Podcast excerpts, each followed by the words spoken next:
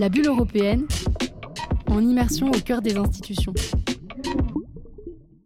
Bonjour à toutes et à tous et bienvenue dans cette nouvelle bulle européenne. Aujourd'hui, on va commencer notre émission avec un chiffre 20%. C'est la proportion de vêtements en coton dans le monde qui est aujourd'hui issue du travail forcé des Ouïghours. Face à cette triste réalité, l'Union européenne a décidé d'agir. Pour comprendre leur projet, direction le Parlement européen où les eurodéputés travaillent en ce moment sur un texte qui vise à lutter contre le travail forcé. L'Union européenne prévoit de s'attaquer à ce problème en s'en prenant directement à la demande des Européens, en interdisant tout simplement l'entrée de ces produits sur le marché européen. Cette initiative concerne tout type de produits de notre quotidien. Début avril, la créatrice de mode engagée Louise Xin était justement venue au Parlement européen pour parler de la responsabilité de l'industrie de la mode. À l'occasion du festival Millennium à Bruxelles, le documentaire The Chocolate War, réalisé par Miki Mistrati, dénonçait euh, quant à lui l'implication des grandes industries du chocolat. Mais au-delà d'une mesure qui semble consensuelle, un certain nombre de questions se posent sur les modalités d'application du texte. Un premier point de friction se concentre sur la charge de la preuve. Dans sa proposition, la Commission partait sur une approche basée sur les risques. Les autorités compétentes, qui seraient désignées au sein des États membres, devraient évaluer le risque de travail forcé en s'appuyant sur un faisceau d'indices et de sources et en faisant ainsi appel au devoir de vigilance des entreprises. En cas de soupçon, ces autorités auraient les moyens de mener des enquêtes. Mais certains eurodéputés aimeraient aller plus loin. Raphaël Glucksmann, eurodéputé, nous explique.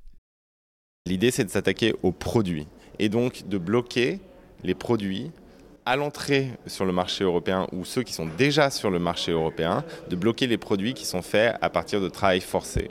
Et euh, tout l'enjeu des débats là au Parlement européen, ça va être l'inversion de la charge de la preuve. Comment on fait pour retourner cette charge Pour euh, quand un produit vient euh, d'un groupe spécifique de produits où on sait qu'il y a des risques, d'une région où on sait qu'il y a des risques, eh bien désormais les importateurs devront prouver qu'il n'y a pas de travail forcé dans la production de ce produit. Et c'est vraiment c'est une révolution à, l'échelle européenne parce que jusqu'ici les Américains par exemple avaient fait euh, des législations anti-travail forcé puissantes et un import ban des produits de travail forcé et ce qui a conduit en fait l'Europe à devenir la poubelle euh, des États-Unis, c'est-à-dire que tous les, euh, importateurs de produits qui étaient euh, faits à partir de travail forcé, eh bien, aux États-Unis, ont réexporté leurs produits, réorienté les routes vers l'Europe, puisque l'Europe n'a pas de législation. Nous sommes le premier marché du monde, il est temps qu'on utilise la puissance de notre marché pour lutter contre l'esclavage. La mesure la plus ambitieuse serait donc celle d'imposer aux entreprises d'apporter d'office et elles-mêmes la preuve que leurs produits sont irréprochables.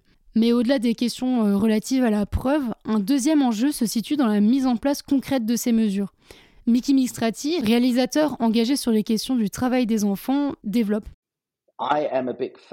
Je suis un grand fan de cette proposition de nouvelle loi. Je pense que c'est le plus grand pas en avant depuis que j'ai commencé mon enquête en 2007. Je pense que c'est la bonne mesure euh, à prendre. Je sais qu'il y a quelques critiques à son égard parce qu'en réalité, euh, cette loi existe déjà en Amérique au moment où nous parlons, où il y a d'ailleurs euh, une procédure hein, qui est en cours aux États-Unis dans le cadre de laquelle le contrôle des frontières tente de porter plainte contre certaines entreprises qui importent du cacao sur le territoire national. Et ils disent que si les forces de l'ordre n'ont pas les outils nécessaires pour faire le travail, alors la loi ne vaut rien. Je pense donc que chaque pays doit disposer de tout le dispositif euh, nécessaire pour appliquer cette loi et pour enquêter sur les entreprises qui importent, euh, dans ce cas, du cacao sur le marché euh, national. Sur ce point, la Commission affirme vouloir s'appuyer sur les autorités compétentes au niveau national, qui auraient le pouvoir de mener des enquêtes et des contrôles, d'ordonner le retrait des produits déjà mis sur le marché ou d'en interdire l'accès ou l'export. Rendez-vous avant les élections de 2024, date avant laquelle les eurodéputés espèrent avoir adopté le texte pour mesurer l'effectivité de ces mises en œuvre. Une dernière question se pose sur le devenir des entreprises européennes ou étrangères qui ont été épinglées pour avoir fait appel au travail forcé au cours de leur chaîne de production. La Commission a déclaré à ce propos qu'un dialogue serait alors instauré avec les entreprises. Berne Lange, eurodéputé, a confirmé à Heure Active que cela n'aurait pas de sens de simplement dire qu'il n'est plus possible d'entrer sur le marché européen, car nous voulons tous améliorer la situation sur le terrain. Il ajoute que nous devrions vraiment essayer de convaincre le producteur ou le fournisseur de modifier son processus de production. L'agenda est donc très chargé pour les eurodéputés, mais aussi pour le Conseil qui devra lui aussi examiner et approuver ce texte. D'ici là, les ONG et les militants retiennent leur souffle en espérant obtenir la version la plus ambitieuse possible du projet. C'était La Bulle européenne, une émission réalisée par Mélanie Farner.